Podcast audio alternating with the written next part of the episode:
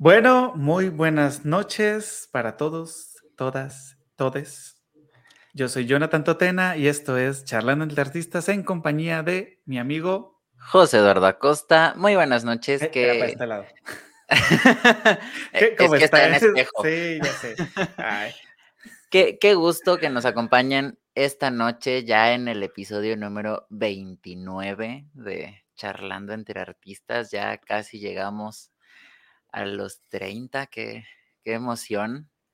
Y pues con, con la sorpresa que se viene justo después de los 30. Este, porque pues, sí. Pero ya superamos a febrero en número de episodios. Eso ya es ganancia. Vamos sí, por. marzo. No, porque marzo es de 31. Vamos por alguno de 30 abril, Ah, ¿qué? de 30 días consecutivos, de 30 programas Se- consecutivos. según yo sí son 31 en marzo. Pues sí, por eso te Días en y marzo. episodios. Sí, es cierto. Todavía nos quedan dos episodios para acabar este mes. Sí, es cierto, pero bueno. El día de hoy les tenemos una noticia. Eh, Sí. Jonathan, que la verdad nos duele mucho, pero pues es algo totalmente externo al programa, algo totalmente externo a nosotros y pues les comentamos que a y es partir... temporal. Aparte de todo, es temporal. Sí, es temporal, o sea, esto sigue, en ningún momento nos agarramos de las greñas con José Eduardo, no nos estamos disolviendo por eso, pero pues queremos finalizar esta primera temporada de Charlando entre Artistas con el episodio 31 que va a ser el 30 de marzo y nos tomaremos un break, un Unas pequeñas vacaciones.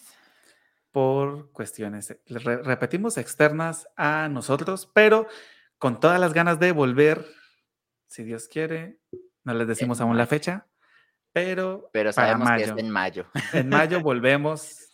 Sí, la, la la segunda temporada viene con todo a partir de mayo y aparte tomen en cuenta que también durante la segunda mitad de este año van a poder ser partícipes del primer festival Charlando entre Artistas.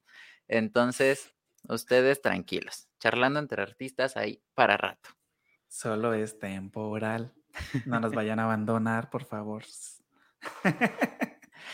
Y bueno, el día de hoy tenemos un invitadazo de lujo. Yo la verdad es que estoy muy contento, estoy muy nervioso y estoy muy honrado de tener al invitado que tenemos esta noche. Yo también, o sea, la verdad, una de las personas a las que le tengo mucho respeto, le tengo infinidad de agradecimientos que tal vez no, no han sido suficientes los que, les, los que le he dado en estos seis años, porque pues gracias a él conocí la música mexicana y pues en parte gracias a él pues me quedé aquí en México, me enamoré de la música mexicana, entonces la verdad ha sido un ejemplo a seguir y quisiera en algún momento poder seguir los pasos de el gran invitado del día de hoy, que sé que es doctor, pero yo le digo maestro porque para mí ha sido todo un maestro y espero que no se ofenda. Así es, en esta noche nos acompaña na- nada más, nadie más ni nadie menos que el maestro Alberto de la Rosa. Un aplauso. Ay, yo lo, yo lo Ay, tengo- sí, ay, Dios sí, mío. Jonathan, te, te toca a ti. Es que ese, ese Jerry sigue. Ay, Aquí estamos, pues. Buenas a noches. todos. Buenas noches a todos los que ven, a todos los que escuchan y a los que no también. Eh, fí- fíjate, José Eduardo, que desde que empezamos el programa, o sea, ya ves que a veces uno tiene como sueños, ¿no? Y, y este episodio, el episodio del día de hoy, era uno de esos sueños.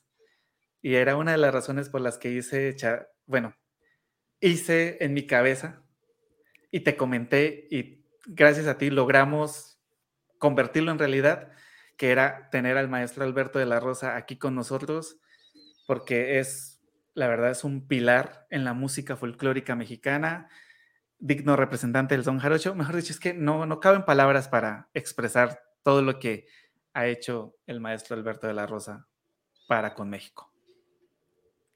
Y pues primero que nada, agradecer que esté aquí con nosotros esta noche, que haya aceptado la invitación, que nos done tantito de su tiempo para estar aquí con nosotros en, en Charlando entre Artistas. Muchas gracias. Pues aquí estamos. Y pues bueno, para los que nos están viendo en YouTube, les invitamos a que se suscriban a este canal para que estén pendientes de los próximos programas y del retorno de Charlando entre Artistas. Y también para que los que nos están viendo en Facebook, pues le den like a la página y nos ayuden a compartir para poder llegar a más personas. Y pues bueno, iniciamos. He de decir, antes de continuar, que yo estoy este, en un punto en el que no sé exactamente cómo, cómo hablar, porque digo, con acá el maestro Alberto de la Rosa nos conocemos desde hace casi 24 años y entonces no sé si hablarle de usted, hablarle de tú. Yo tampoco sé. E, estoy en un punto extraño en el que no sé cómo, cómo hablar. Bueno, es así como entrevista, ni de ti, ni de tú, ni de usted vamos a hablar de mí. Eso sí, ahí sí no puedo decir que no. Eh, bueno, maestro. A la orden. Todo tiene un inicio. ¿Cómo fue? Porque, o sea, siempre, siempre hablamos de, de, muchísimas cosas, ¿no? Cuando hablamos con, cuando he tenido la oportunidad de hablar con su merced, de sentarnos y todo, pues me cuenta sus historias de serenata, sus historias de cómo inició la agrupación eh, Plenwicani, cómo inició todo el proceso y demás pero muy pocas veces le he preguntado cómo inició en el mundo de la música, qué fue como que el primer, o sea, ese primer acercamiento que usted tuvo con la música, ¿cómo fue? ¿Cuál fue? Bueno, mira, yo creo y estoy convencido que el primer acercamiento con el mundo de la música fue precisamente el acercamiento con el mundo. Yo eh, le escuché la música desde antes de nacer, desde el vientre de mi madre.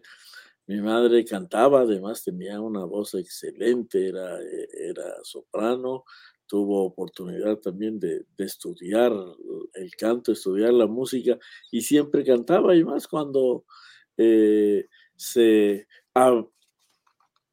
cuando se veía, se sentía venir eh, un nuevo ser en la familia, que era el servidor de ustedes, ella cantaba y después cuando, cuando nací siempre me, arrulló con el canto y recuerdo muy bien cuando cocinaba, cuando lavaba los trastes, cuando, cuando planchaba, siempre cantando.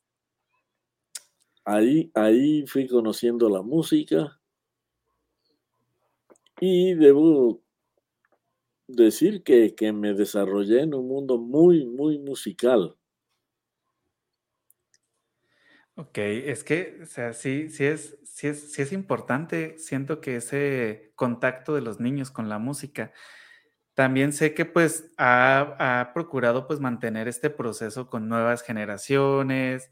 Sabemos que sus nietos también están como que metidos un poco en el mundo de la música, sus hijas también estuvieron. No un poco, están metidos. bueno, sí, sí, están metidos de, de, de lleno, ¿no? Exactamente. Muy, interesante. Ando, bailando, ya estudiando instrumentos. Eh, ¿En, qué época fue? Componiendo. ¿Hasta, ¿Hasta cuándo? Hasta componiendo los nietos. Ah, sí, sí, también. Sí, no, por ahí creo que hay una pieza de Natalia, si no estoy mal, que ayudó a desarrollar Cristi, la que tuvimos, la invitada que tuvimos hace dos programas. Así es. Ok, ¿y el acercamiento al mundo del arpa en qué momento fue, maestro? Bueno, el acercamiento al mundo del arpa lo tuve muchos años antes, antes de, tener un arpa en mis manos. Eh, nuevamente eh, voy con, con, mi madre, ella, ella tuvo una estrecha amistad con la máxima figura del arpa jarocha, del arpa veracruzana, Andrés Huesca. Andrés Huesca, eh, nació en el año de 1917, el 30 de noviembre. Mi mamá nació el primero de enero de 1918. O sea que a un mes de diferencia, el, el padre de Andrés Huesca fue amigo del padre de mi mamá y de ahí eh, eh, se conocieron. Yo no, no llegué a conocerlo, pero lo escuché mucho, mucho en las pláticas de familia, no solo de mi mamá, de mis tíos, eh, y la música, oyendo la música de Andrés Huesca, y creo que inconscientemente me fui fijando la idea de que yo tengo que aprender esa música. Un día yo voy a tocar el arpa. Ojalá y pudiera yo ser como Andrés Huesca. Y en ese camino vamos. Que, va bastante bien. Ahí vamos, ahí vamos. Y entonces, más adelante, ¿en qué momento llega la hora en que ya de forma así 100% consciente decide ir y decir, yo quiero estudiar arpa, voy, voy a buscar un maestro, voy a buscar un arpa? No, no, eso, eso no, no, no fue así tampoco. no, fue, fue casual. Yo estuve aquí en Jalapa en lo que era el conservatorio. Hoy es la Facultad de Música, pero entonces se llamaba conservatorio. Desde luego, mucho más limitado. Estuve estudiando solfeo, estudiando un poquito de piano y eh, ahí tuve un compañero con el que coincidí en un evento eh, por aquellos tiempos, 1964, eh, la secundaria, la preparatoria, formaban parte de la Universidad Veracruzana. Y en una celebración del estudiante universitario, ahí participó un joven, pero gran arpista ya en, esa época, que estudiaba en, en la Facultad de Comercio, venido él de Tierra Blanca, Rubén Vázquez, talentoso músico, y ya con un amplio desarrollo, él participó ahí en este evento, el cual pues yo estuve ahí en primera fila y me encontré con un compañero del conservatorio, ahí coincidimos juntos y él me comentó, yo tengo un arpa, ahí está abandonada en mi casa, tirada, está hasta rota, nadie la usa.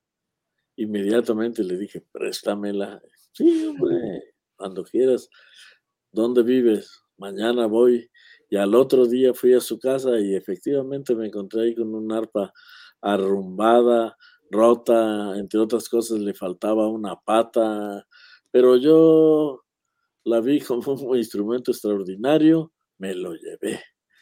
Lo primero que hice llegando a mi casa fue buscar una escoba, cortarle un pedazo y ponerle la pata que le faltaba.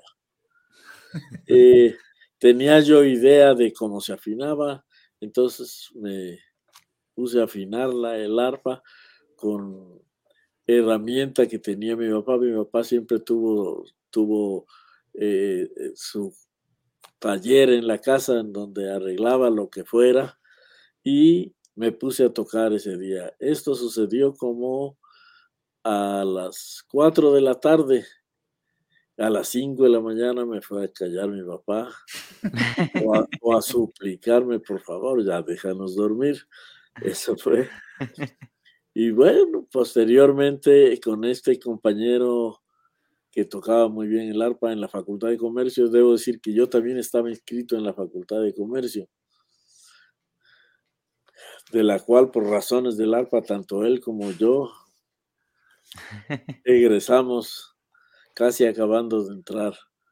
Le comenté y bueno, le, yo le estoy rasgando al arpa así y bueno, había yo tenido oportunidad de ver un arpista, un arpista campirano, Felipe Ochoa se llamaba, en, la congregación de Matagallina, municipio de Tierra Blanca.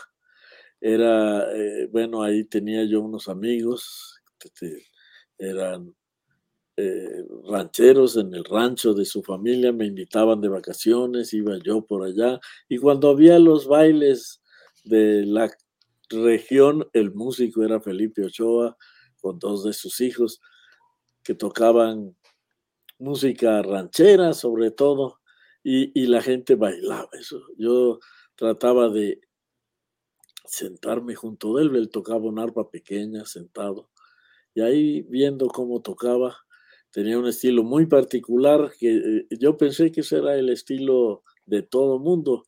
Después vi que no, que era el estilo de Felipe Ochoa, nada más. Eh, era, era lo que había yo visto cerca antes de pulsar el arpa, porque nunca me atreví ni siquiera a jalarle una cuerda al arpa de Felipe Ochoa.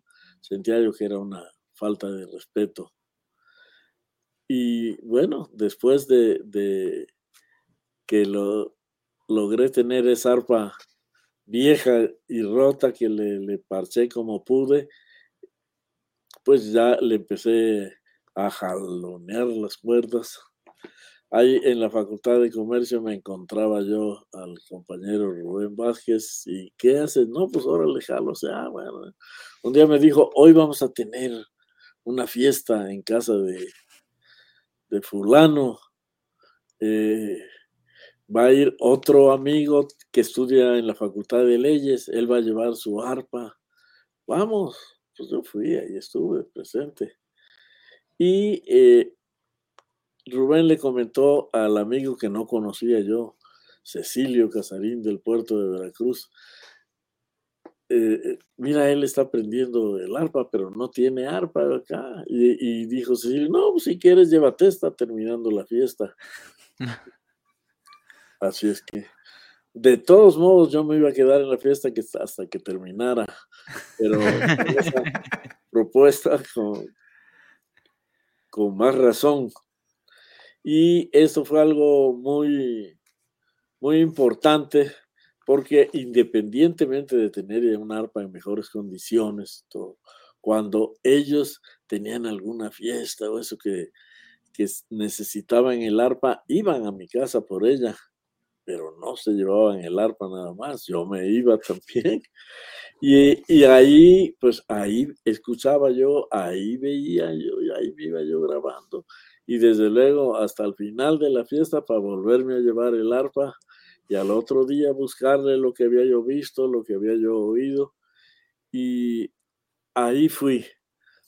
Por aquellas épocas todavía se tocaba mucha, mucha música jarocha en el puerto de Veracruz, particularmente en las poblaciones cercanas de Boca del Río y Mandinga. Eran como santuarios del son jarocho, pueblos típicos, así de casitas con techo de palma y donde había muchos restaurantes de mariscos, desde luego. Venía mucho turismo y ahí estaban los conjuntos. Yo empecé a ir a esos lugares a ver qué pescaba yo, a preguntar. Los músicos eran celosos, como siempre, porque veían un futuro competidor. Pero aún así, yo, yo, iba, yo iba tomando golpes. Uno de, de esos músicos grande ya para esas épocas, de nombre Arcángel Solís, me dijo, no, hombre, Beto, vente, vente conmigo, aquí yo, aquí puedes tocar con mi conjunto y todo. Entonces yo empecé ahí, eh, sobre todo en Semana Santa, Carnaval, que era cuando se llenaba con la gente, y tocaba yo ahí con Arcángel, con su conjunto, tenía un, un hermano más o menos de mi edad, muy talentoso, Pepe Solís, eh, y, y bueno, y desde luego, de todo lo que se cobraba por tocar, yo no participaba. No porque ellos no me dieran, yo, pues, y además también pensando a que me inviten, pero eso también ocasionó que de otros conjuntos, como dirían, este, eh, a ver, ven, con nosotros a tocar, porque yo también me empecé a aprender otras cosas, otros, otros golpes, también cantaba yo, bailaba el son jarocho y bueno, eh, eso, eso me abrió paso entre la comunidad artística de la zona del puerto de Veracruz. Aquí en Jalapa no, no había músicos, solo estaba Pepe Escobar de Nablinco, un gran amigo, todo, pero limitado, limitado para el arpa. Sin embargo, yo me junté mucho con él, le aprendí algunas cosas, algunas cosas que había que hacer y algunas cosas que no había que hacer. Y bueno, pues así, así, así me fui desarrollando. Ah, obtuve una beca para estudiar arpa en la Ciudad de México, en la Escuela Nacional de Música, pero era el arpa de, el arpa de pedales. Yo fui, estuve, no me llamaba la atención esa arpa, además de, pues, el plan de, de, estudio, la maestra me dijo, bueno, espérame, ya, ya terminamos el programa de este semestre, ahí le paramos hasta el siguiente.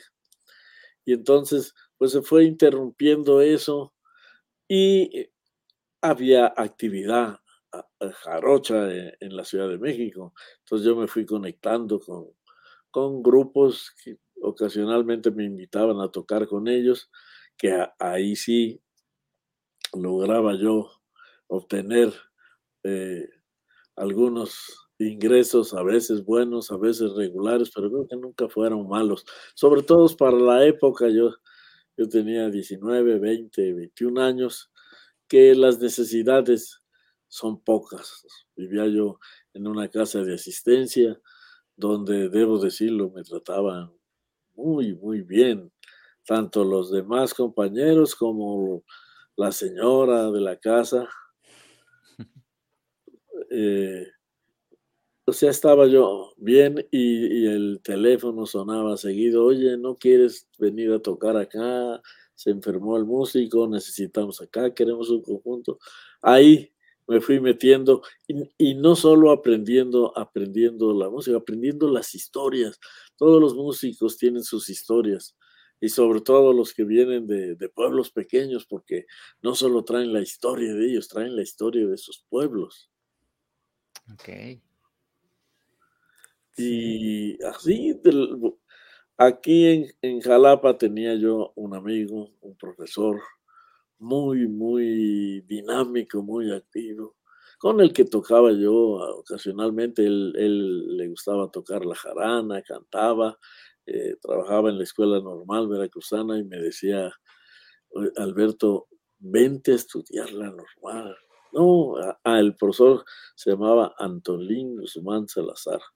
No, Antolín, acá estoy bien en México, mira, me va bien acá. Dice, eh, exacto, ahí está bien, pero algo puede fallar. Vente a estudiar la normal. Ya que estudies la normal, ya tienes un título, ya regrésate y si algo se te atora, vienes acá.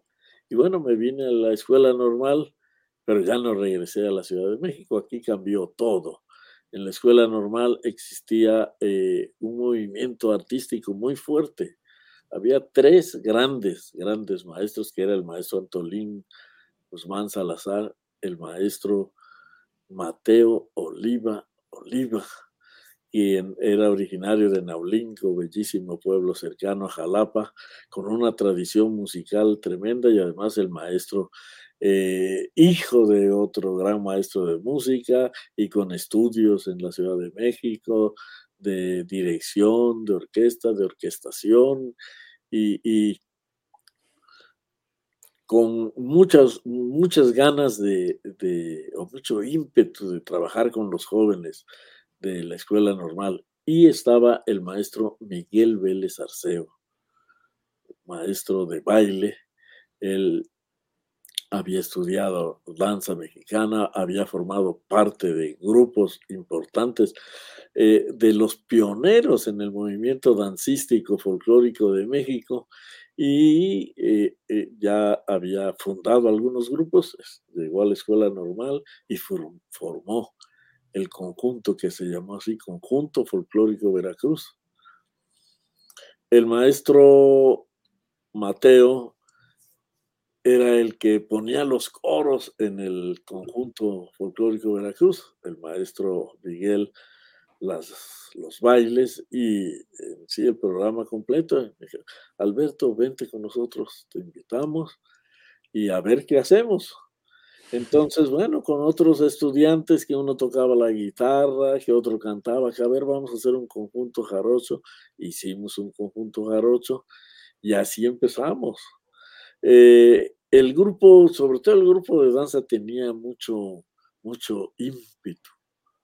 No solo, no solo se, eh, dedicaban a, bailar, desde luego sin descuidar sus estudios eh, profesionales, sino que ellos se procuraban de, bueno, este baile de dónde viene, por qué, qué, qué, qué, todo un contexto, e inclusive fabricar parte del vestuario, parte de su utilería, y eso hacía un, un ambiente muy, muy agradable.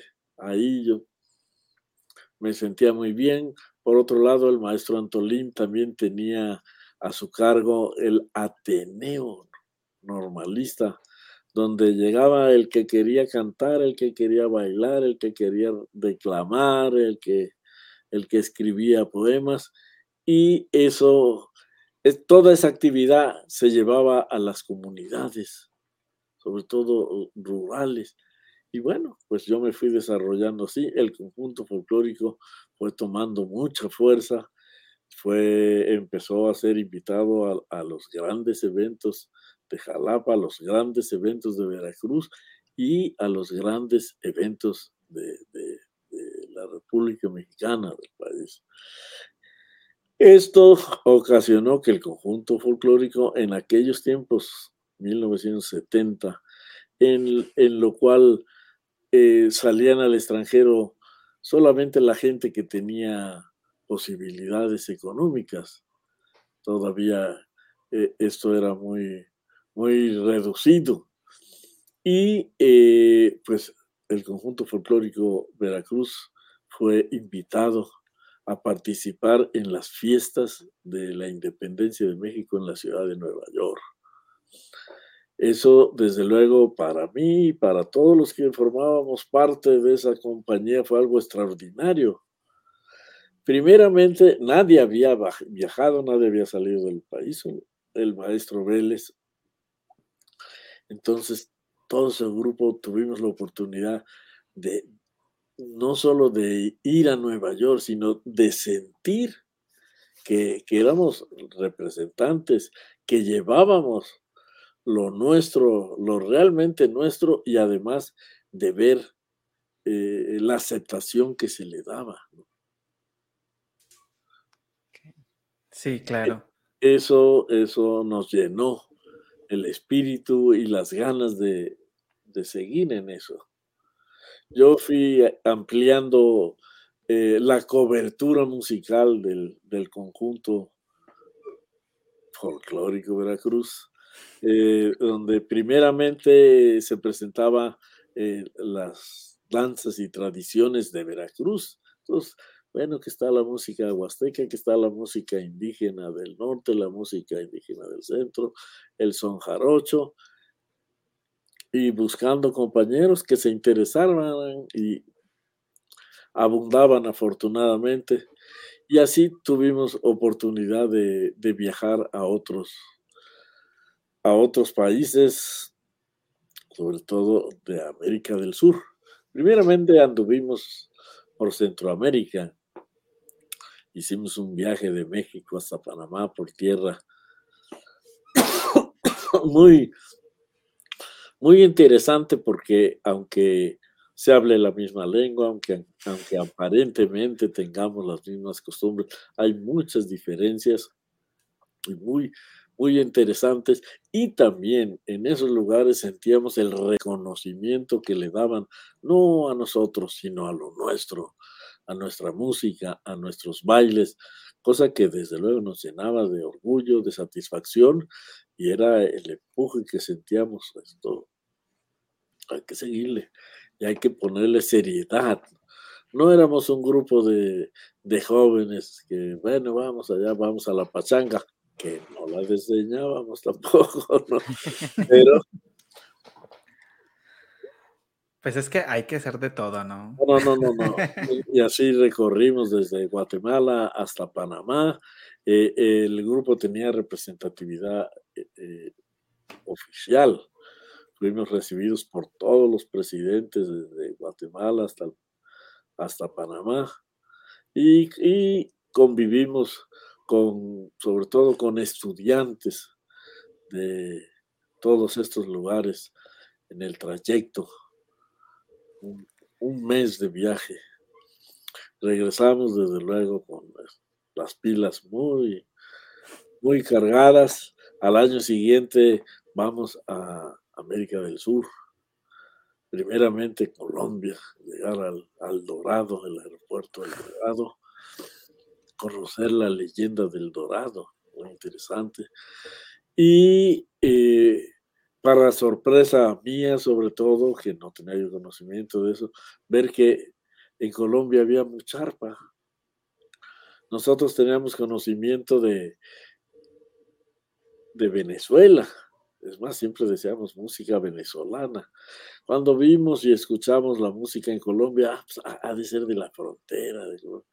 Ya después nos enteramos de todo lo que hay, de todos los grandes músicos, los grandes cantantes.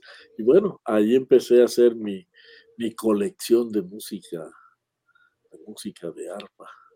Que si ustedes son muy observadores, voy a ponerlo aquí, pantalla completa, maestro. Todo eso que está ahí atrás del maestro son discos de acetato, discos normalitos, cassettes, una barbaridad de biblioteca musical, de todo, mejor dicho, muy, muy, muy bárbaro el asunto. Y justamente al respecto tenemos una pregunta acá de, de nuestros charleros que no los hemos saludado, pero en un ratitito más, que me llamó mucho la atención y que siento que ahorita es el momento perfecto para ponerla. Nos pregunta Magdi Castellanos. Sí. En qué, que entiende el amor que tiene por la música jarocha, pero pregunta cómo nació el amor por la música llanera. Bueno, esa es la hermandad. Mira, por aquellos años, de 1970, casi al 80, hubo una efervescencia muy fuerte de música latinoamericana empezaron a surgir muchos músicos de, música latinoamericana, pero más enfocados hacia las flautas andinas. Aquí en México surgió un grupo llamado los folcloristas que estudiaron la música, ellos eh, difundían por todo el país y además, debo de decirlos, y con un gran reconocimiento porque tenían además mucha seriedad en el trabajo eh, y una gran maestría en sus interpretaciones.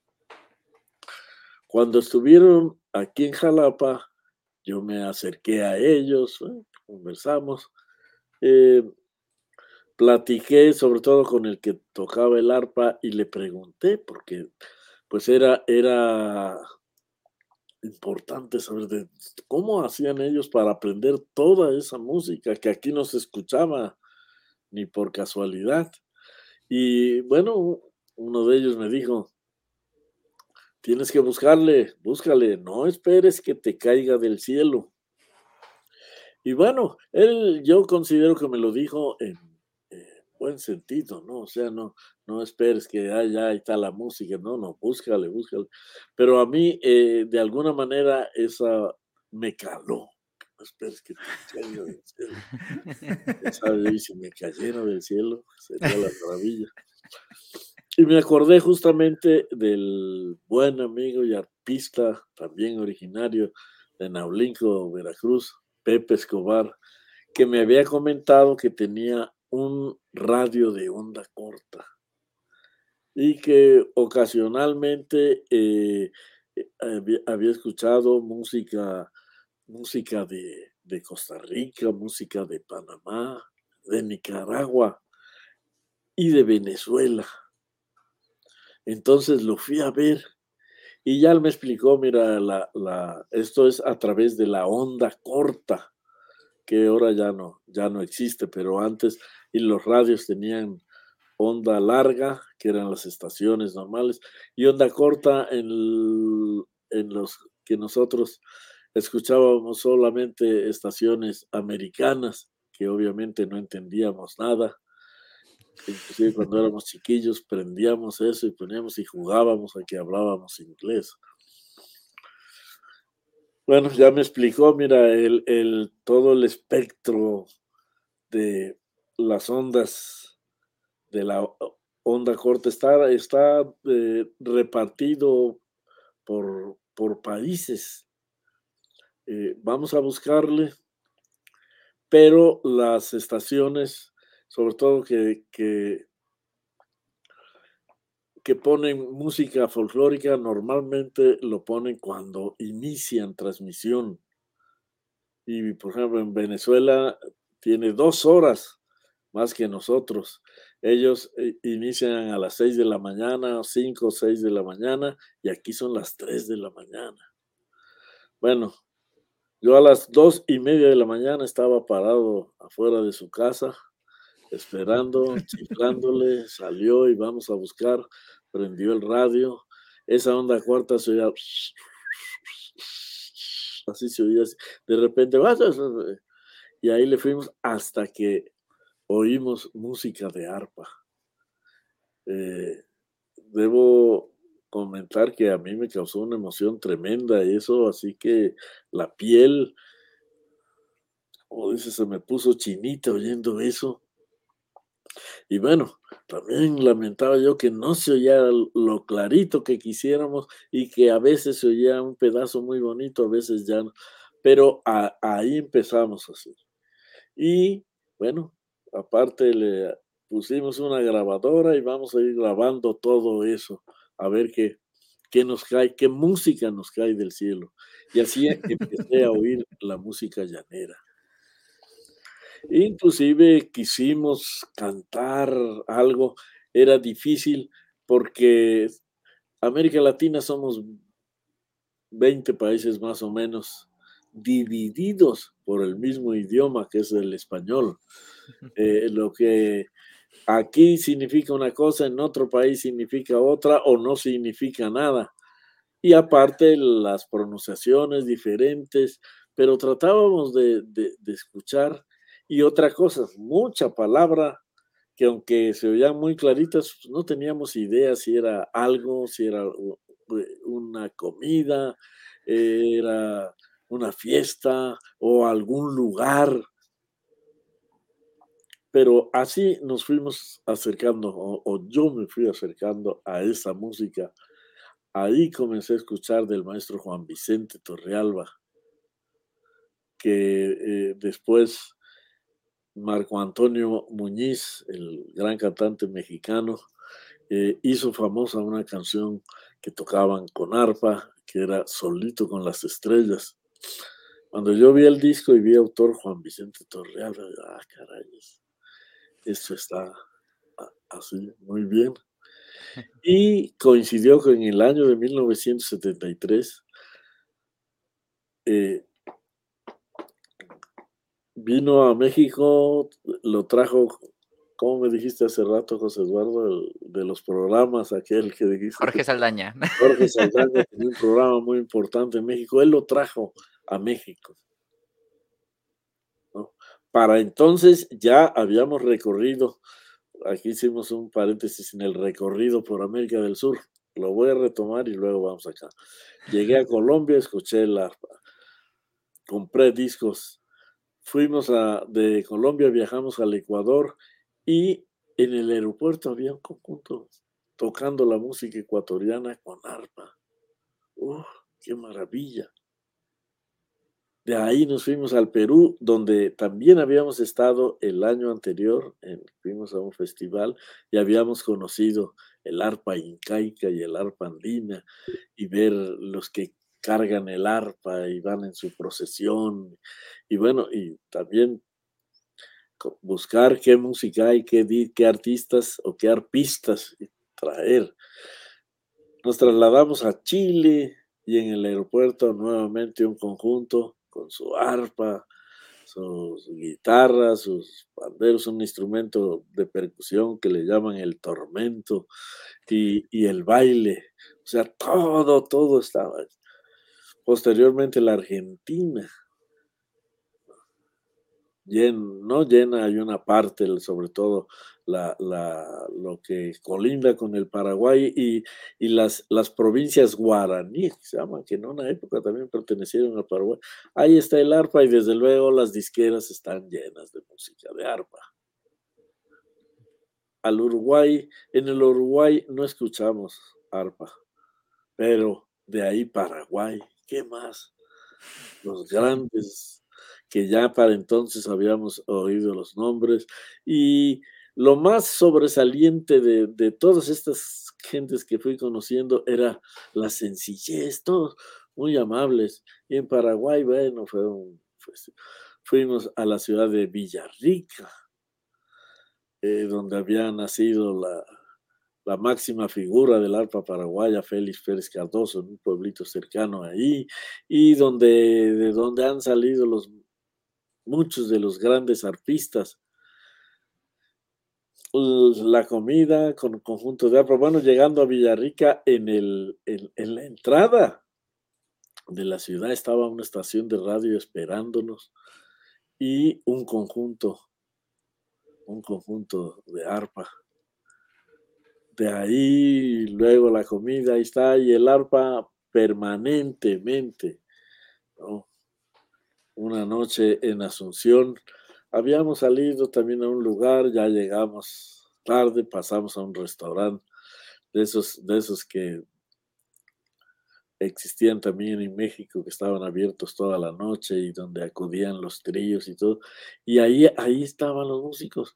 Yo fui a comprar unos chicles a la caja y iba yo vestido de jarocho, me y me preguntó un, un camarada que estaba ahí, dice, ¿tú eres de los mexicanos? Sí, señor. ¿Y qué hace? Le dio, no, yo toco el arpa. Dice, ah, caray. eh, a ver que se me olvidan los nombres. no se preocupe, no pasa nada. Ah, ahorita me voy a acordar. Bueno, no has oído a Fulano de Tal. Como no en la mañana compré un disco de él, pues yo soy uno de los grandes artistas. Ya ven para que conozcan mi, mi arpa. Bueno, de ahí le hablé al maestro Vélez y a otro maestro de teatro que iba, y de ahí salimos a las 4 de la mañana a darle serenata a las muchachas del ballet. Ay Dios. y bueno, pues así, de ahí nos fuimos a, Venezuela posteriormente, pues igualmente a buscar el arpa y acá y allá y conocimos artistas y de todos esos lugares acarrear lo que se podía de discos. Pero en, Paraguay, aparte, eh, bueno, conocí a un gran arpista muy agradable, Cristino Bel Monjes, y me dijo, no, yo tengo una fábrica de arpas. Si quieres un arpa, ¿cómo no? Claro que sí. Bueno, lo fui a ver. Las arpas tenían un precio muy, muy, muy barato. Pero aún muy barato, no, pues un estudiante, no, no tenía eh, yo lo suficiente. Eh, llegué a, una comida que nos daba la, embajada mexicana eh, allí en Asunción y comenté con el maestro Vélez, no, y el maestro Vélez dijo, no, no, eso lo vamos a comprar ahorita.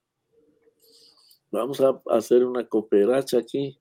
Y entonces, pero iba con nosotros un fotógrafo de, la Ciudad de México. Después nos enteramos que era un fotógrafo muy famoso. Pero él dijo, no, no, no, no, no, no, no, nada. Yo le voy a regalar el arma a este muchacho. ¿Cuánto vale tanto? Órale. Y bueno, pues yo me vine con un arpa paraguaya que nunca había yo visto. Las arpas aquí nuestras todavía eran muy rústicas, aquellas ya tenía, ya era una, una joya de artesanía. Eh, espérame, lo quiero interrumpir. ¿Algún fotógrafo que me quiera regalar un arpa? No me enojo. Yo también se la recibo bien. Aprovechando, digo, nunca se sabe. Hay que aprovechar las oportunidades, tal vez si se dé. no, pues ojalá, ojalá, porque eso fue muy valioso. Yo llegué aquí con un arpa, con un arpa paraguaya que toqué muchísimo, que me sirvió muchísimo y que más adelante me dijo, me, hizo pensar, bueno, ¿y por qué no tenemos, no tenemos un arpa aquí en México, particularmente en Veracruz, así de este nivel? Y empecé a buscar la manera de, eh, inclusive de hacerla, y de alguien que, que, le, que la hiciera, y bueno, Hoy en nuestros días tenemos gente que fabrica el arpa con gran calidad. Sí, Y en, en- en Venezuela también se acercó una persona y me dijo, bueno, más al maestro Vélez, yo quisiera un sombrero de charro, porque los bailarines llevaban sombrero de charro para... Eh, ¿cuánto, ¿Cuánto me lo dan? Y el maestro Vélez dice, no, no lo vendemos, pero lo cambiamos por un arpa. Y este hombre consiguió un arpa y la llevó. El arpa era, era rústica, pero era un arpa llanera. Y le dimos su sombrero de charro, que yo llegando a México se lo repuse al maestro Vélez para, para sus bailes. Y entonces ya tenía yo eh, eh, la trilogía de, de arpas jarocha, llanera y, y paraguaya. Oiga, maestro, antes de que continúe, sí, sí tengo ahí una duda, porque pues obviamente no es como que uno pueda llegar al avión y decirle, ah, pues es que ya no traigo solo un arpa, traigo dos más. ¿Cómo hizo ahí la cuestión del transporte? Bueno, En ese entonces, ¿cómo era? Mira, sí, no, no había las limitaciones que hay ahora. Eso, por un lado, eh, la compañía era grande, era un ballet folclórico, era una compañía de teatro, un grupo de jazz y un grupo de estudiantes de la Facultad de Derecho que iban en la organización. Eh, eh, más de 100 personas. Entonces no, no había o no hubo problema por eso. Aquí está el... Ya, ya, ya regresamos obviamente con tres arpas, la que yo llevaba más las otras dos. ¿no? Y aparte pues iban guitarras de los que, que tocaban. Dentro del ballet folclórico había rondalla, eh, los que acompañaban el son, las jaranas, o sea, eso no, no fue problema ni nunca pensamos en la posibilidad de un problema. Y, y si lo hubiera habido, yo me vengo caminando desde allá cargando las arpas. No, pues sí. Sí, pues sí. ¿Cómo Acabo no? de recordar el, el arpista paraguayo extraordinario Lorenzo Leguizamón, uno de las, de las grandes leyendas del Paraguay. Eso. Ay, Dios, mejor dicho. Bueno, antes de continuar, porque la verdad yo estoy aquí súper entretenidísimo, Sí. vamos a saludar a los charleros que A ver, de una vez, ¿dónde andan? Hoy se nos pasó un poquito. Eh, bueno, por aquí tenemos eh, Magdi Castellán, dice muy buenas noches, un saludo para todos, maestro Alberto, mi respeto y gratitud. Magdi Castellanos. Un saludo Salud. Magdi Castellanos. Ay, También desde Torreón, Coahuila, nos saluda Aníbal Bastida. Dice buenas noches, como cada miércoles. El que nombró a nuestros charleros. y tenemos por aquí desde Paz de Areporo Casanare, dice buenas noches, felicitaciones por ese gran invitado, el maestro Alberto de la Rosa. Bueno, de la Rosa, se le recuerda con mucho aprecio y admiración desde Paz de Areporo Casanare. Sí, Paz de Ariposo, Ariporo Casanares, hemos estado en varias ocasiones, hemos te- tenido muchos amigos y en Paz de Ariporo llevamos una serenata extraordinaria. Fue promovida por una estación de radio y a, y a la cual iba el maestro Leonard Jacome, una de las grandes figuras de Venezuela, iba el maestro Darío Roballo, de las grandes figuras de Colombia, iba el maestro Celso Duarte, de las grandes figuras del Paraguay, y el grupo Tlenguicani. De las grandes De- figuras de México. Justo Así le iba a decir, pero me, me- me la ganaste. eh, la serenata fue, fue un sorteo, ¿no? La gente que hablaba ahí. Y bueno, llevamos la serenata era para una señora de avanzada edad, pero eh, muy contenta. Toda la familia estaba eh, eh, ahí en la serenata, en las afueras de Paz de Ariporo. Es, este, tiene un ambiente campirano muy, muy agradable. Allí estuvimos y eh, una serenata memorable para el arpa de América Latina. Genial, no, yo hubiera pagado por estar en la serenata, hombre. ¿no? Todavía se puede. Hablamos con ellos. Claro que sí. Por aquí tenemos a Alma Costa, dice felicidades a Charlando entre Artistas, invitado de lujo. Saludos a los tres. Un abrazo. Un saludo. Ahí estamos. José. Eh, también Alma del Rosario Molina Segura, desde aquí, desde Jalapa, dice, muy buenas noches a todos, una institución, el maestro Alberto de la Rosa. Pues ahí estamos, ¿no? Y bueno, la institución somos todos y es nuestra música, entre otras cosas. El folclore latinoamericano. Por aquí tenemos a Rey Romero que dice pasión por la música que se manifiesta en trabajo, perseverancia y entusiasmo. Felicidades, maestro. Muchas gracias, muchas gracias. También Jorge David Castellanos Velandia desde Colombia nos saluda y dice, junto con mi esposa disfrutando la charla con este gran maestro. Ah, pues un, saludo por allá. ¿Hasta Colombia? Jorge David Castellanos Velandia, será de la vereda Velandia del municipio de Saboyá, de donde cerquita, Jorge Velosa. Cerquita, cerquita. Bueno, por aquí tenemos a Ramón Antonio Arieta de la Rosa, dice súper mega invitado. Ala, sí, son bastantes. Es, con muchos sobrinos. Y a Verónica Malagón, afortunados y bellos momentos. Verónica eh, Malagón, tuvimos la fortuna que ella nos acompañó en esas giras de Nueva York, del Perú, de Centroamérica, de Sudamérica, poseedora de una hermosa voz ella, ella cantaba en el coro y muy, muy, muy buena amiga, hermana, pues, eh, y, muy, muy compañera. Un saludo, Vero, como siempre, aquí estamos. Mejor dicho, tenemos charleros bastante bárbaros el día de hoy. Dice por aquí Leticia Rangel, saludos desde Aguascalientes, Salvador y Leticia. Bueno, e, este, muchas gracias, muchos saludos y el día 2 de abril estaremos celebrando. ¿eh? Mejor dicho. Ellos saben por qué. Nos perdimos el chisme. Ah. Vas, José. Eh, Laura Acosta, también desde aquí, desde Jalapa, nos manda un saludo. Y pues tenemos por aquí también a Dylan Galindo. Muchas felicidades, maestro Alberto, por todas las experiencias que ha vivido y hoy nos da el honor de escucharlas. Dylan, gran, gran artista ya. Muchos saludos, muchos saludos, Dylan. Algún día tú estarías platicando también todas las anécdotas que ya tienes, que ya has vivido y fuera del país. Eso sí. Y sí, ¿eh? También Juan Francisco Morales Martínez dice saludos al maestro Alberto desde Jico, Veracruz. Es que más, Jico, eh, uno de los pueblos más bellos del estado de Veracruz, lleno de tradiciones que también nos, nos inspiran mucho. Un saludo, Juan Francisco. Y por aquí Dice de Paz de tenemos un, ah, un sobrino y gran artista, muchas gracias. No se, duda eso, no se duda. Eh.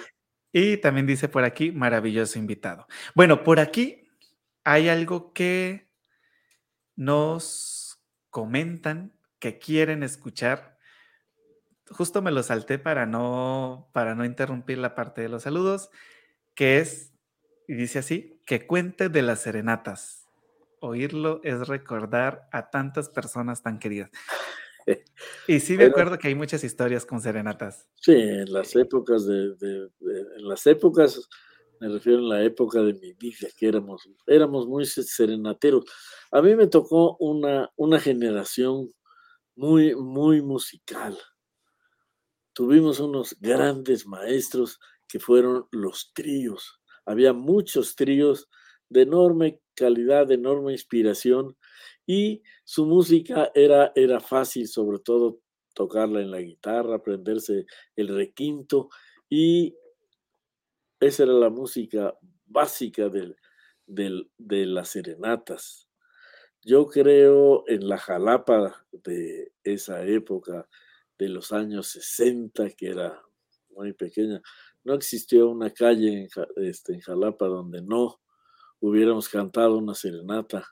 Y en Acayucan, eh, todo el pueblo de Acayucan lo recorríamos en vacaciones dando serenatas, muchas en Veracruz, en la Ciudad de México. Y, como anécdota, en una ocasión que estábamos en China, me fueron, a, me fueron a hablar de, estábamos en la cena y ahí de la Embajada de México, hay trabajadores, empleados de, la, ellos mexicanos, y maestro, este, fíjese que es eh, mañana, es el cumpleaños de fulana, habría modo de que le lleváramos serenata.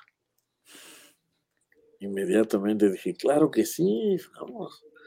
Y sobre todo, me dieron la oportunidad de que yo pueda platicar. Yo he llevado serenatas aquí y en China. claro, claro, la anécdota, ¿no? Sí, sí, sí. La anécdota que se, se, se complementó con, nos dieron desayuno Llevábamos ya tres meses de gira en la cual los frijoles no habían, no se habían presentado. Ahí nos dieron frijoles. En la comida me, manché la, camisa de bueno, ahorita que se seque. Pues se me olvidó, llegué al hotel con los compañeros. Hoy traes manchado de frijoles. así era. Eh, así, las serenatas eh, bueno, ya ahora ya, eso también aquí en Jalapa ya, ya casi no, no las hay. Jalapa era muy, muy serenatera en varios puntos de, la ciudad. Toda la noche había, había un lugar donde se reunían principalmente los tríos. Después empezó a haber mariachis y eso. Y ya, el que quería serenata iba aquí, vámonos. Igualmente en Veracruz, y, dentro de esos tríos había músicos sobresalientes. Ok. Wow. no, no, no. Yo eh, tuve, tuve un amigo que estudiaba Derecho y le gustaba, y cada, cada sábado en la noche le llevábamos serenata a su novia. Pero él con sus compañeros me conseguía 10 serenatas que me pagaban 10 pesos. Era poco, pero ya 10 ya eran 100 pesos con los que amanecía yo el domingo con mis 100 pesos. Pero las serenatas, todas estas serenatas eran a pie, digamos, el, el arpa también de esas épocas era, era mucho más ligera que las arpas actuales. La madera era simplemente eh, triplay, eh, no tenía, no tenían Palancas. Palancas, no tenía ni siquiera los puentes. No, o sea, ¿iban directas? Directa. No, no usábamos la funda. Entonces el arpa habrá pesado nueve kilos, cuando mucho. Entre todos cargábamos, y ahí vamos a la serenata. Y cantábamos, bueno, toda esa música que había eh, que nos llenaron los tríos de esa música y alguna otra que podíamos interpretar más elaborada. Sobraban los cantantes y sobraban los candidatos a las serenatas. Dentro de esas muchas anécdotas que iban surgiendo. Y sí. Perdón, José Eduardo. A mí me da curiosidad. Ah, bueno, a ver, continúa. Espera, espera, espera, espera. Eh, no que no se te va a olvidar. Pero algo que recuerdo ahorita que está hablando de la música de Trigo el Maestro es que una vez eh, fui a, a, su casa y me estaba conversando de cómo pues interpretar un poco más la música mexicana y demás, y empezó a hablarme de la música de trío, los boleros y demás. Y yo me acuerdo tanto que fue recién llegué yo aquí a Jalapa, estamos hablando del 2016, y me dice el maestro, mira, con esta mano, la mano izquierda, pero aquí, aquí se ve, con la mano izquierda vas a hacer el bajo aquí, vas a hacer los medios aquí y ya con la derecha hacer las melodías. Y yo así de, todo al mismo tiempo, obviamente. No, pues obviamente el maestro, pues la experiencia, una barbaridad. Yo pues, no, hasta ahorita estoy medio dominando eso de hacer bajos, acompañamiento con la misma mano y melodía con la otra. Una locura completa eso de tocar boleros al estilo del maestro Alberto de la Rosa. Debo decirlo, admiración total. Ahora sí, José Eduardo, continúa. Eh, en todo lo que hemos platicado ha sido un, digamos que un espectro de entre que tenías prácticamente desde que naciste hasta como los veintitantos años, casi treinta. En todo este lapso fue de estar saliendo con amigos a fiestas a tocar, a serenatas, ir a Veracruz, ir a. En la cuestión familiar, que de por sí ya era una cuestión muy musical, ¿cómo veían esto de estar saliendo a tocar a cada ratito y tener que estar ensayando en la casa y, No, y pues, eh, todo? eh, por ejemplo, en, en- en la casa familiar de mi mamá, sus hermanos todos tocaban, sus hermanas cantaban como ella y todo. Y ellos fueron de la época en que no, no había radio, no había discos, y, y ya todas las tardes había unas tertulias en las casas, hoy en casa de fulano, hoy en casa. Era, era una manera sana de divertirse y estar, estar metidos en la, en, en la música. Así es que no, no, no, no había nada de que no, ya cállense. No, pues al No, al contrario, contrario, ¿puedo cantar una? Pues sí. Bueno, eh, por aquí surge otra pregunta que eh, ya nuestro invitado contestó el día de hoy, pero pues eh, haciendo así como una recapitulaci- recapitulación, es que si no me equivoco no es programa, dice, pues nació a partir de, justo como lo acaba de comentar, por parte de su mamá, venía como que la tradición la musical, la el canto y todo. Entonces, desde ahí nace prácticamente desde su nacimiento el maestro Alberto de la Rosa ha tenido contacto con la música. Bueno, desde antes de que naciera tenía contacto con la música y desde ahí se formó esa pasión por la Sí, sí, desde luego. la- eh, muchos tenemos esa pasión. Yo creo que el 90% de las personas, aunque no canten, aunque no toquen. Tuve un tío hermano de mi papá que nunca cantó ni nunca tocó. No sé si pero se sabía todas las canciones, sobre todo mexicanas, y, y- sabía los intérpretes, sabía los autores. Yo lo consulté muchas veces y cuando estaba en reunión, él se paraba junto a la música. A veces yo lo veía como que murmuraba así tantito, y iba. O sea, él tenía una pasión muy grande por la música. Nunca tocó, nunca cantó, nunca bailó, pero la pasión ahí Estaba. está. Está. Es un ejemplo y de esos hay millones en todo el mundo. Eso sí es Eso verdad. sí. Bueno, tenemos por aquí también un saludo de Isabel Segura. Dice, maestro, es usted un orgullo para nuestro México. Charleros, mega invitado, felicidades. O charlemos, sí, dice charlemos. Ok. Hablemos. No, pues muchas gracias, muchas gracias. Eh, debo decir que siempre y cuando tenemos la oportunidad de estar ante otros públicos, tantos, siempre sentimos que todos, todos ustedes, todos los jalapeños, veracruzanos, eh, están con nosotros. Tenemos ese respaldo, aparte de todos los que nos precedieron, que nos dejaron ese maravilloso tesoro que es nuestra música. Así es. Ay, qué bonito. Qué comentario tan. Ala, o sea, sí, sí, sí, sí, lo- tan épico. O sea, no hay otra manera de decirlo. Qué comentario tan épico, maestro. De verdad, gracias por compartirnos esas palabras. Casi lloro. Eso es, el- es cierto, siempre lo he considerado así, siempre, ¿no? Son ustedes una maravilla, no falta quien diga eso. Espérame, no, no, no. La maravilla es todos los que hicieron esto, como el caso de la computadora, el que la maneja y le mueve, que no, hombre, que bárbaro es un genio. No, los que hicieron la computadora, los que hicieron el programa, ahí se le podría sumar tantito. Ese que la maneja es el mismo caso con nosotros. Sí. Ok. Y la verdad es que. Ahorita seguimos con los saludos. Espérame, espérame. Perdón. Este, la verdad es que el público, porque quiero hacer mención de esto, se me, se- se me hace importante hacer mención de esto. El público jalapeño, la verdad es que sí también ha retribuido mucho ese amor que es clarísimo que Tlemicani tiene para, para con nosotros. Tan solo para prueba está los últimos conciertos románticos que acaban de suceder hace unas semanas.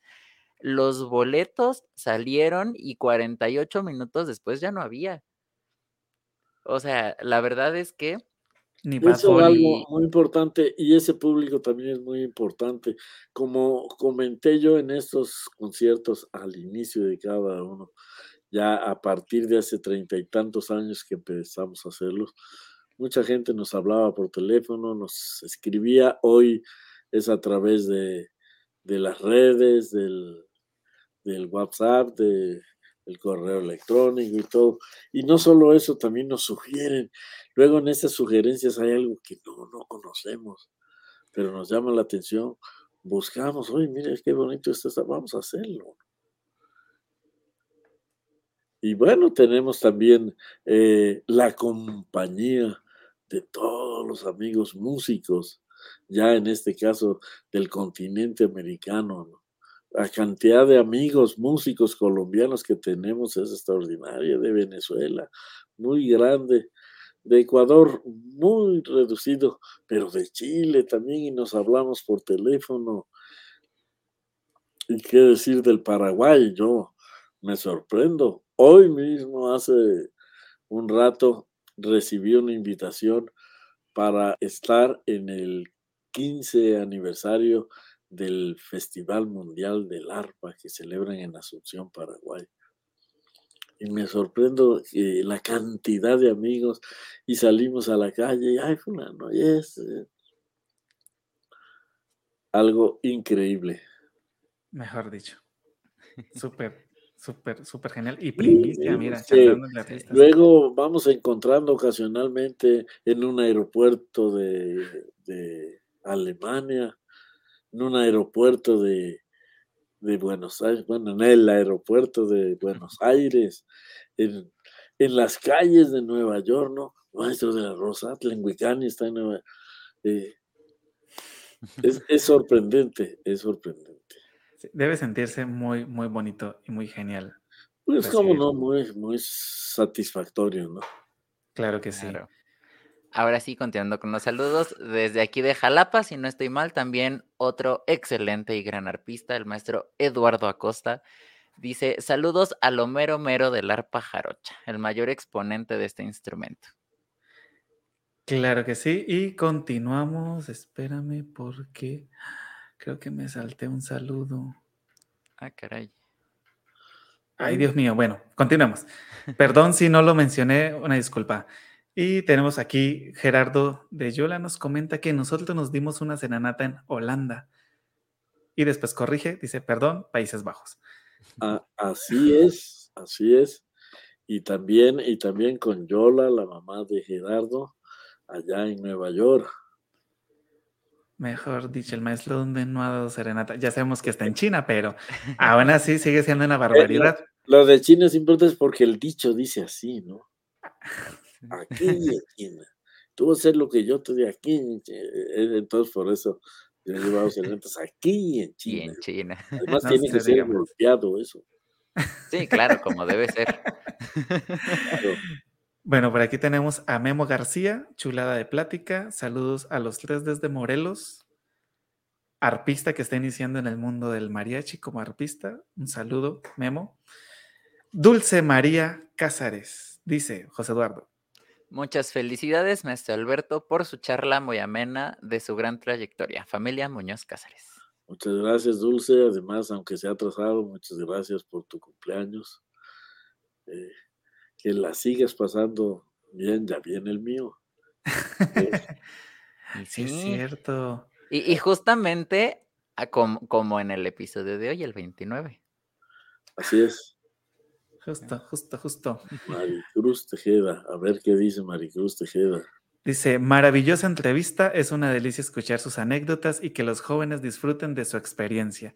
Mi hija ama el folclore, cuando lo vio a sus cinco años vibró de verlos tocar, verlos tocando, perdón. Y tiene una hermosa foto con usted a esa edad. Ah, bueno, a ver cuándo sacamos una foto presente nuevamente. Sí. Bueno, por aquí también comenta Rey Romero, era una jalapa segura, tranquila y muy bella, lindas serenatas. Sí, indiscutiblemente. Nunca, nunca tuvimos problema. Por aquella época se acostumbraba que eh, pedir, pedir permiso al ayuntamiento para llevar serenata. Ah. Todos los tríos que estaban ahí tenían su permiso y cuando querían, a la noche vamos a llevar serenata, íbamos al ayuntamiento, ahí no estaban escritos. Cuando estábamos en la serenata llegaba el velador, una patrulla, a ver, acá está. Eh, costumbres que, que había, pero nunca tuvimos ningún problema, ni nada, ni nada. Ahorita solo Eh. le echan la policía a uno. No, recuerdo un día yo ya iba llegando a mi casa solo cargando mi arpa y se paró un motociclista solo y me dijo, tú, tú tocas eso. Digo, así es, así es. "Eh, ¿Cuánto me cobrarías por una serenata? Tanto. Cabemos y me trepé a la moto con el arpa así como lo hacen en Colombia, que la llevan así. Y nos fuimos por allá a la serenata. Yo no lo conocía. Yo le toqué, le canté, me pagó y me vino a dejar ya a mi casa. Mejor. Pero nunca tuve, nunca tuve, tuve temor ni nada. ¿no? Sí, ahorita no, no se le subía una moto a nadie. Debo decirlo, no, ya a esta hora no, no, no me paro en la esquina. Y si, si viene alguien, veo por la ventana quién. No, Sí, sí, claro. Sí, claro, ya. Ya, ya no es tan sencillo. no, no, no, no, bastante complicado, ¿no? Eh, bueno, por aquí tenemos a Rosana Marín Méndez que dice, Maestro Alberto, mi admiración y respeto, es muy interesante siempre escucharle. Gracias, gracias. Y, y bueno, esperamos que, que siga escuchando, pero con la música. Claro que sí. tenemos por aquí a Rey Romero que dice, el maestro es jalapeño. No, pero como si fuera. Aquí estoy en Jalapa desde 1960. Ayer. Vamos a dejarlo en ayer. Dice por aquí Alma Costa, José Eduardo. Dice, no cantaba, no tocaba, pero era el tío más músico, refiriéndose No, no, no, al tío que no. comentaban hace rato. Ahí lo dice, era el tío más música. Ah, más música. Ay, perdón. es que tengo la pantalla Tiene- lejitos. Que tiene otro sentido. Sí, así es. Sí, más lleno de música. Muy bien. Por aquí tenemos a Alma del Rosario que dice, su humildad lo hace mucho más grande. La verdad es que sí. Muchas gracias, pero, o sea, no, no tiene uno por qué ser de otra, de otra forma, ¿no? Eso sí es verdad. O sea, la, la música, el- eh, la posibilidad de cantar, de todo, es un don que, que recibimos si- sin, sin hacer nada, a lo mejor sin merecerlo ni nada. Entonces, no tenemos por qué sentirnos más grandes. Y por aquí hay otro comentario que dice, cuando traes la música en la sangre, hasta un par de cucharas se convierten en un instrumento musical. Y sí, Bueno, de hecho, hay instrumentos que son un par de cucharas. cucharas es un, es un instrumento extraordinario. Yo lo he visto tocar en, en Canadá con una maestría tremenda, en Bolivia, en el en, en- en Colombia también tocan las cucharas de madera Sí, y, en- y- y algunos países, inclusive hasta en las tiendas de música venden cucharas para tocar que ya vienen pegadas a un palo para Sí, ya, ya viene súper Sí. procesado el asunto. De hecho, cabe recordar que Jorge David Castellanos hace muchos años tenía, tenía una agrupación de teatro y una agrupación de música y danza. Y sus músicos tocaban música andina colombiana y pues justo llevaban siempre sus cucharas, pero ellos sí usaban las cucharas metálicas Sí, Micho, le robaron las cucharas al- a la mamá y se las llevaban. Y eran una barbaridad de músicos, una barbaridad de artistas, de actores, mejor dicho. Muy, muy bueno. Algo que siempre, siempre recuerdo de Jorge David Castellanos, Belandia. así es. Yo vi en, en Caracas, Venezuela, así tocando en la calle, un grupo que tenía un botellófono afinado y tocaba música llanera, acompañado del cuatro llanero y con cucharas. Muy bien. mejor dicho. Qué, qué curioso. Sí, sí, curioso, claro. Ven, hay de todo. Por aquí tenemos una pregunta, José Eduardo. Eh, ay, espérame, es que no veo. Aquí está. Dice, En mi opinión, uno de los grandes poetas de América es José Alfredo Jiménez. ¿Lo acompañó en muchas veces? No, no, no, no. No, José Alfredo, bueno, es de los grandes, pero sí él iba arriba de mí. Algunos años conocí su música, la canté mucho y todo, pero no, no tuve la suerte o la fortuna de, de haber estado y, menos acompañarlo, ¿no? Él, dentro de, los, de las anécdotas de la música, de los jarochos con José Alfredo, está el hecho de que él trabajaba en un restaurante en la Ciudad de México como, como mesero, pero le gustaba y cantaba, y ahí iba a comer Andrés Huesca. Y un día José Alfredo le dijo a Andrés, no, pues yo canto y yo aquí, a ver, y le cantó unas canciones. Y eh, Huesca le dijo, esta me gusta. En nuestra próxima grabación la vamos a incluir. Y así fue la primera canción de José Alfredo Jiménez grabada, eh, la hizo Andrés Huesca. La canción se llama Yo. Es Mejor dicho. Que une a José Alfredo con, con el folclore veracruzano. Qué bonito. De todo tiene anécdotas, maestro. Qué, qué barbaridad. Por aquí tenemos otro comentario de Mirza, que dice, historia de vida interesante. Perdón, me leí porque estoy leyendo desde otro lado ya.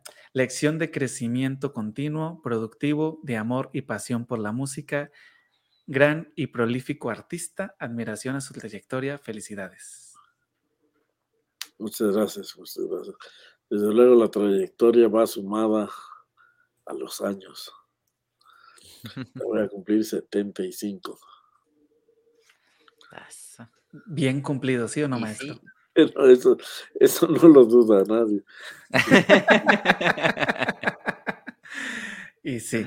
Bueno, por aquí hay un, una anécdota que la verdad eh, no fue un arpa, según recuerdo, una de las tantas anécdotas que nos ha contado, que dice que cuente la historia del arpa que encontraron años después en un aeropuerto. Pero si no estoy mal, fue una marimba o algo así, ¿no? Fue una, marimba. Maestro, cuéntenos esa anécdota porque la verdad está muy, muy buena. Bueno, esa eh, íbamos el grupo con el ballet y todo, y, el grupo de marimba, y en un vuelo de el vuelo fue de Varsovia, Polonia. Fuimos a, a, a, ¿qué país fue este? A Rumanía. Y no, no, no llegó el arpa, digo, no llegó la, la marimba. Como la, la gira, la gira tenía que seguir, de México enviaron otra marimba. Y así con esa seguimos la gira y regresamos y pasaron meses, más de un año, y e, en, cuando veníamos de otra gira en el aeropuerto de la Ciudad de México, vimos que estaba ahí la caja de la marimba. Mira, ahí está la... Oh, a ver, había que ver la etiqueta o eso para poderla reclamar y ver. Y los trabajadores del aeropuerto, cuando vieron que estábamos viendo ahí y que nosotros traíamos equipaje eh, parecido al de la caja de la marimba, dice, ¿qué poco es de ustedes eso? Así es, señor, ¿qué trámite podemos hacer? ¿Cómo podemos recuperar? Dicen, no, no, eso es un estorbo que tenemos aquí desde hace meses, llévense. y así fue, recuperamos la marimba. ¿Qué probabilidad? Porque obviamente ahorita, si, hubiera sido en esta época, la marimba los dos días ya, ya lo hubieran sacado de, del aeropuerto. Del aeropuerto. ¿Qué? ¿Qué? ¿Qué? sí, ya lo hubieran de menos vendido para leña. Sí. Por aquí dicen que Maestro nos debe un libro con todas las anécdotas que ha vivido. La verdad es que sí. Ya estamos, ya estamos en eso. ¿Ah, sí? Sí, sí, sí, sí, sí. Vea pues. Qué bueno. ¿Se enterar uno? Sí. no, no, no, no, pues eso. Hay, hay, que, hay que, hay que darle forma. Porque sí, sí, va a estar, va a estar, va a estar muy bueno. Yo, yo, yo quiero comprar uno. Yo también. o sea, yo sí si, si algo puedo decir de Alberto de la Rosa como persona es que es una de las personas más simpáticas y más carismáticas para estar todo un día, toda una semana, todo un mes, platicando y platicando y platicando, porque anécdotas hay miles, conocimiento tal vez también, todo el conocimiento que yo he ido generando en mi vida, la mayor parte viene, la verdad es que de él y de su esposa, la maestra Elvia Peralta, los dos formaron mi educación y mi conocimiento. Este, y la verdad es que sí, se, agradece mucho. Pues ahí, ahí estamos, a ver cuándo nos vemos y platicamos un poco. Ay, espero que muy pronto.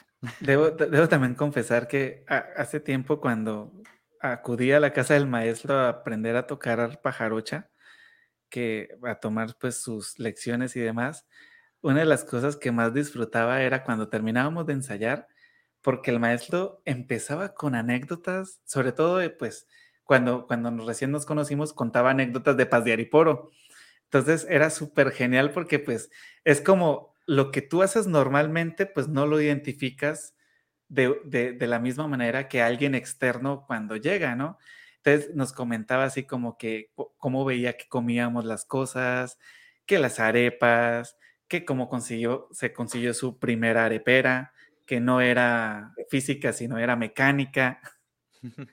Mejor dicho, todas han sido muchas anécdotas, muchas historias bastante, bastante, bastante buenas. Bueno, maestro, antes de continuar, ya para empezar a cerrar esta bonita charla, hemos visto que pues, tiene una experiencia vasta. ¿Qué consejo le podría dar a los músicos que estén iniciando o que quieran meterse en el mundo, ya sea de la música, del arpa o de la dirección instrumental?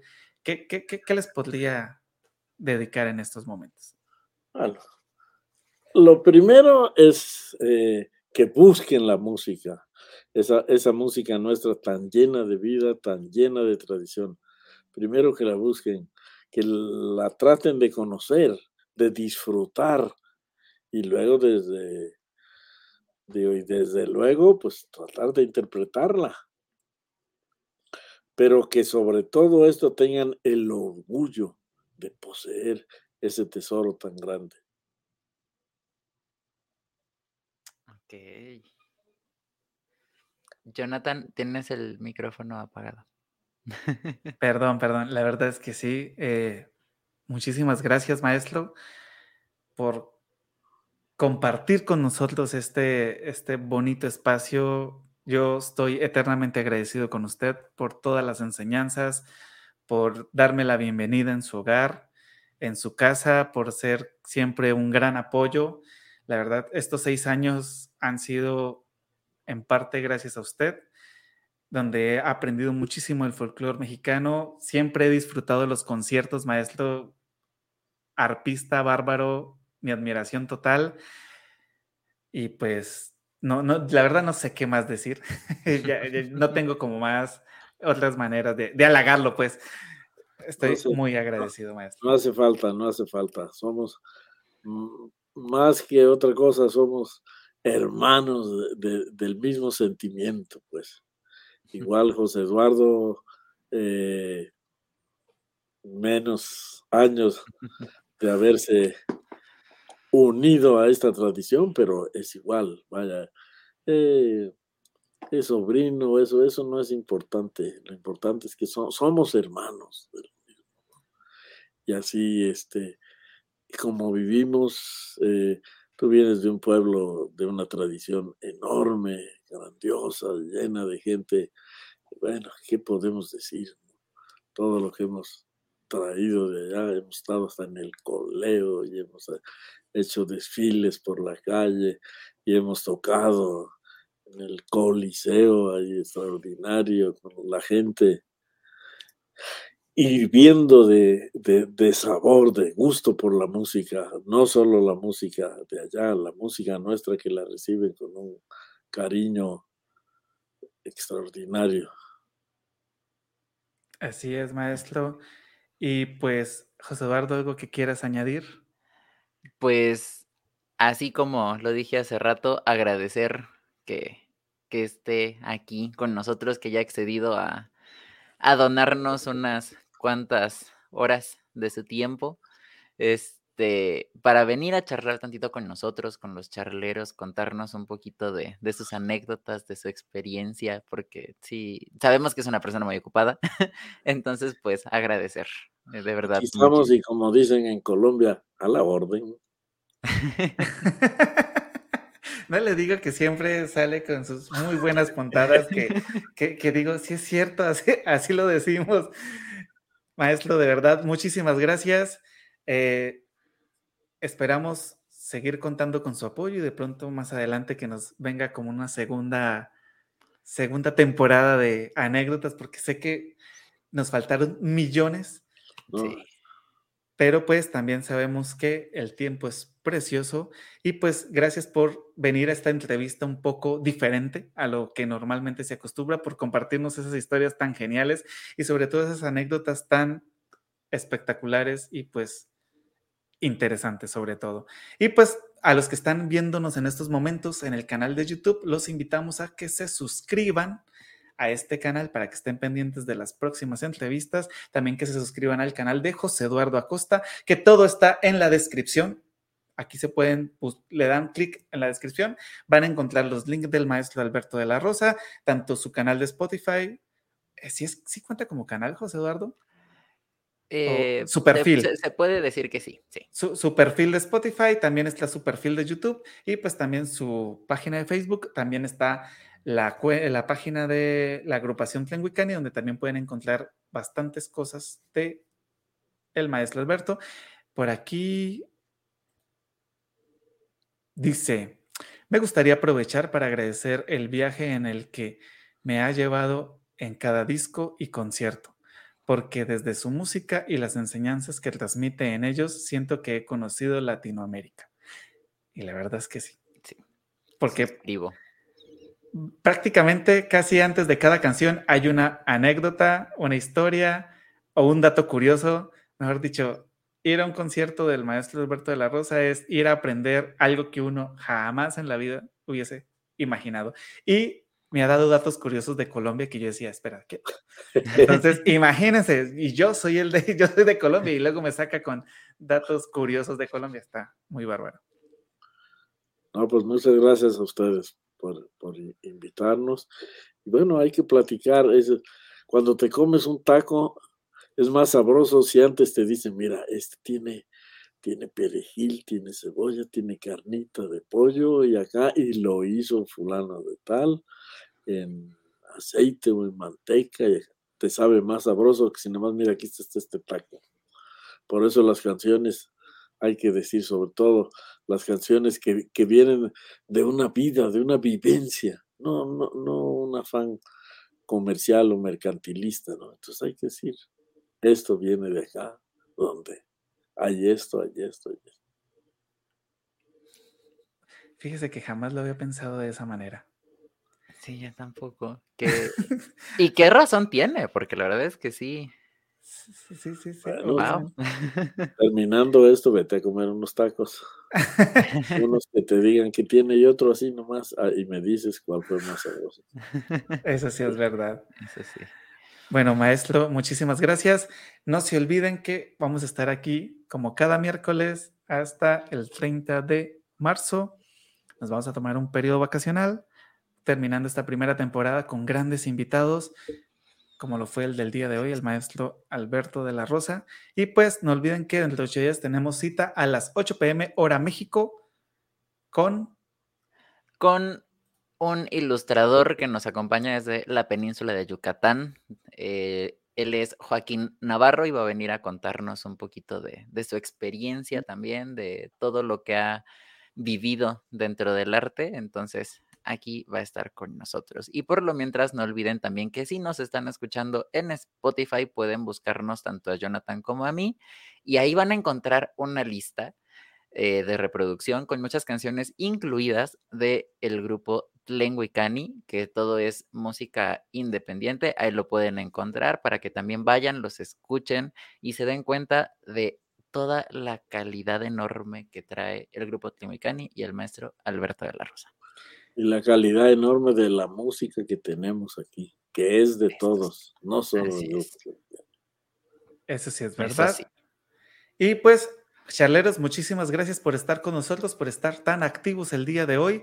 Hay una disculpita que nos demoramos en, en, saludarlos como siempre, pero pues ustedes mismos vieron que la charla estaba demasiado buena. No es, no es nada más ni nada menos que excelentes historias. Eso fue todo por el día de hoy. Esto fue Charlando entre Artistas. Nos vemos la siguiente semana. Adiós. Hasta luego.